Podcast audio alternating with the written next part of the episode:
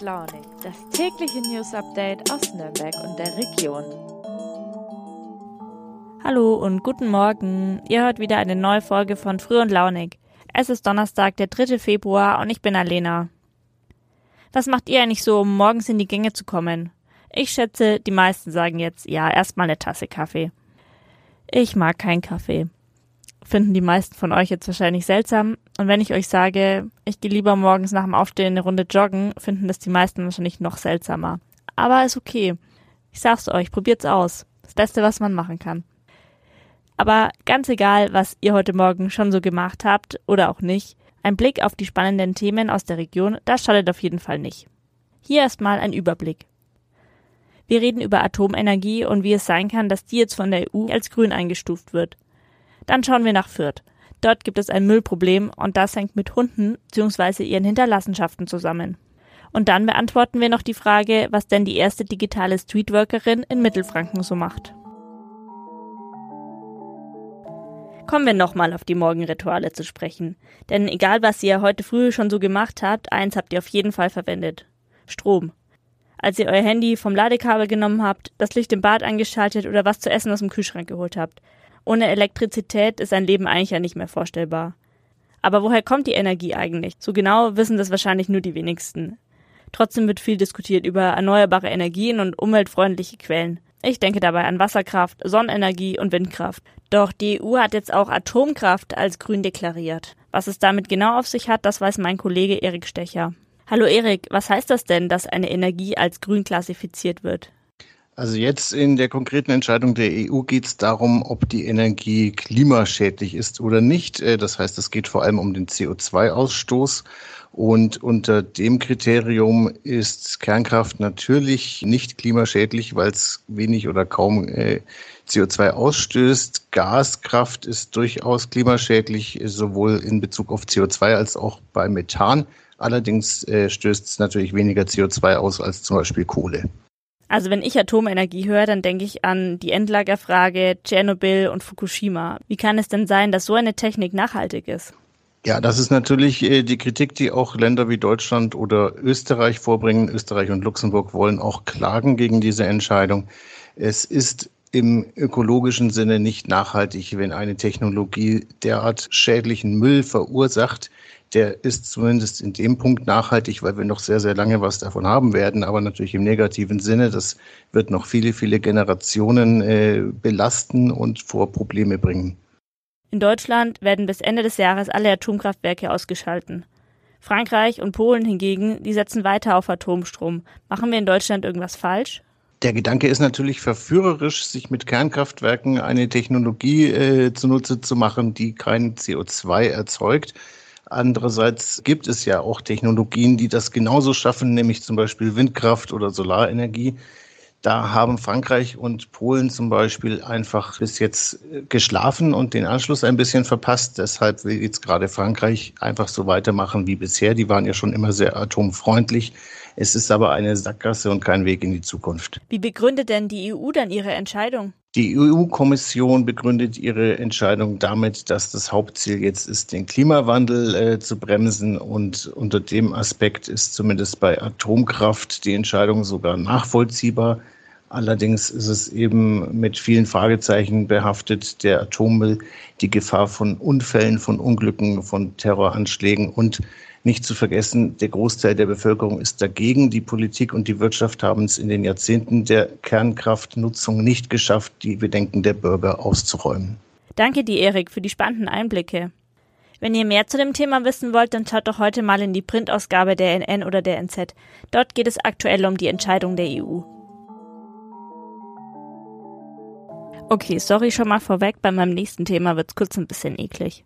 Als ich letztens mit einer Freundin spazieren war, komm heim, zieh meine Schuhe aus. Naja, hatte einen sehr unangenehmen Geruch in der Nase. Ihr könnt euch wahrscheinlich denken, was es war. Hundisch. Naja, gibt Schöneres auf jeden Fall. Ich muss auch sagen, dass es mich echt immer total ärgert, wenn ich unterwegs bin und ich sehe irgendwo HundebesitzerInnen, die die Hinterlassenschaften von ihren Hunden nicht wegmachen. Wofür gibt's denn diese roten Tütchen überall? In Fürth sorgt genau das aktuell für Diskussionen. Meine Kollegin Luisa Degenhardt aus der Fürther Redaktion weiß, was in der Stadt los ist. Hallo Luisa, In Fürth wird gerade viel über das Thema Hundekot diskutiert. Worum geht es da genau? In Fürth wird ja zurzeit diskutiert oder immer wieder diskutiert, das Problem flammt immer wieder auf, dass es zu wenig Tütenspender für diese Hundekotbeutel gibt. Das ist die Sicht der Hundebesitzer, die halt immer gucken müssen, wo gibt es solche Tütenspender, wo bekomme ich die her? Und im Stadtgebiet stehen 48 Stück. Und das ist natürlich bei einer Großstadt wie Fürth nicht besonders viel. Auf der anderen Seite das Grünflächenamt, deren Mitarbeiter die Hundekotbeutel, die überall rumfliegen, entsorgen müssen und die Toiletten leeren müssen und die Beutel auch immer wieder nachfüllen müssen. Ist doch eigentlich super, wenn die HundebesitzerInnen den Kot in die Tütchen packen und nicht auf dem Gehweg liegen lassen, oder? Es gibt natürlich immer wieder welche, die, ähm, ja, die da randalieren, die Spaß dran haben, die Tüten einfach rauszuziehen. Es müssen jetzt nicht mal Hundebesitzer sein, sondern halt Menschen, denen das Ganze Spaß macht ähm, und die dann im Umfeld verteilen. Es gibt natürlich auch gefüllte Beutel, die landen irgendwo in den Grünflächen, weil nicht alle Tütenspender haben auch automatisch einen Mülleimer mit dran. Also man muss auch manchmal ein paar Schritte gehen, um den Mülleimer zu finden. Und natürlich hat man noch das Problem Plastik. Also es ist natürlich in der heutigen Zeit, wo viel über Klimaschutz und Nachhaltigkeit diskutiert wird, schon fraglich, ob man Plastiktüten in so einer Menge zur Verfügung stellen muss. Gibt es denn keine Alternativen zu diesen Plastiktütchen? Was macht denn Fürth dann mit dem ganzen Müll? Also es wird immer wieder geprüft von Seiten der Stadt, ob es Alternativen gibt. Bisher hat es noch keine Alternative gegeben, die für sinnvoll erachtet wurde. Also ähm, Beutel aus anderen Materialien, die halten einfach nicht genug, sind nicht dick genug oder siffen dann durch, was dann tatsächlich ziemlich eklig ist. Ähm, die Stadt reinigt leert die Mülleimer aus. Das machen teils Fremdfirmen, teils Mitarbeitende des Grünflächenamts. Aber das ist natürlich schon ein bestimmter oder ein gewisser Aufwand. Ansonsten werden in den Grünanlagen, wo es auch ganz unabhängig vom Hundekot immer wieder Müllprobleme gibt, weil gerade in den warmen Monaten sehr viel Müll weggeworfen wird oder Menschen auch ihren Hausmüll in den Mülltonnen entsorgen, wird jetzt nach und nach auf größere Müllbehälter umgerüstet. Und so will man versuchen, ein bisschen die Müllflut in den Griff zu kriegen. Aber das ist natürlich ein Problem, das sich nicht so schnell von heute auf morgen lösen lässt. Und man appelliert natürlich an die Hundebesitzer, dass sie ihren Hundekot entfernen, weil man hat auch das Problem von Hundehaufen, die einfach liegen gelassen werden, weil die Halter sich nicht dafür verantwortlich fühlen. Wenn ich den Früh- und Launig-Podcast mache, brauche ich natürlich immer erstmal Themen für die neue Folge. Für die Themensuche gehe ich meistens erstmal in die große Themenkonferenz in der Redaktion. Die findet aktuell aber nicht in irgendeinem Besprechungsraum statt, sondern online. Wie ungefähr alles. Voll viel, was vor der Pandemie noch vor Ort stattgefunden hat, wird jetzt ins Digitale verlegt. Darum geht's auch bei meinem nächsten Thema. Denn in Mittelfranken gibt's jetzt die erste digitale Streetworkerin.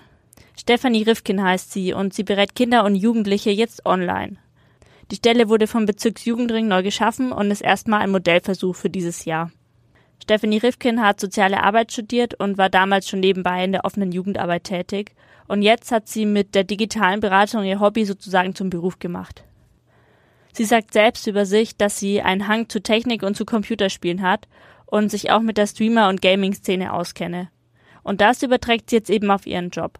Das heißt, ganz konkret, sie trifft die Jugendlichen im Netz, beim Spielen oder beim Streamen auf der Videoplattform Twitch. Dabei kommt sie dann mit den Jugendlichen ins Gespräch. Stephanie Rifkin sagt, dass es ihr dabei total helfe, dass sie dieselben Interessen hat wie die Jugendlichen.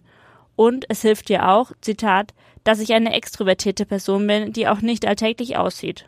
Damit hat sie vielleicht nicht ganz unrecht. Stephanie Rifkin hat lange Haare, die eine Hälfte schwarz, die andere pink.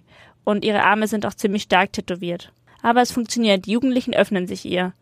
Meistens geht es dabei um ernste Themen wie Einsamkeit oder auch die Corona-Impfung. Kürzlich hat sie auch mit zwei Transmädchen über ihre Sexualität gesprochen.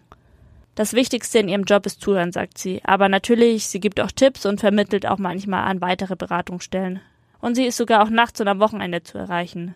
Der Grund, dass dieser neue Job jetzt geschaffen wurde, war natürlich, dass viele Jugendliche sich in ihrem Alltag sowieso die meiste Zeit im Netz aufhalten und durch die Pandemie hat sich das jetzt noch mehr verstärkt. Ein Büro hat Stephanie Rifke natürlich trotzdem. In der Altstadt in Nürnberg, im historischen Perlenhaus. Eingerichtet ist es da wie in einem Studio, also sie sitzt vor großen Bildschirmen, Scheinwerfern und Kameras. Denn die Kinder sollen sie ja auch sehen. Kleiner Wohlfühlfaktor übrigens, sitzt sie vor ihrem PC, trägt sie meistens nur Socken, wie zu Hause im Wohnzimmer. Wenn ihr noch mehr wissen wollt, ich verlinke euch den Text natürlich in den Show Notes. Da stehen dann auch die Kontaktdaten dabei, wie ihr Stefanie Rifkin am besten erreichen könnt. So, das war's auch schon wieder mit der heutigen Folge. Schön, dass ihr mit dabei wart. Und egal, wie ihr in diesen Morgen gestartet seid, ich hoffe, ihr habt einen schönen Tag. Macht's gut und schaltet auch morgen wieder ein. Eure Alena.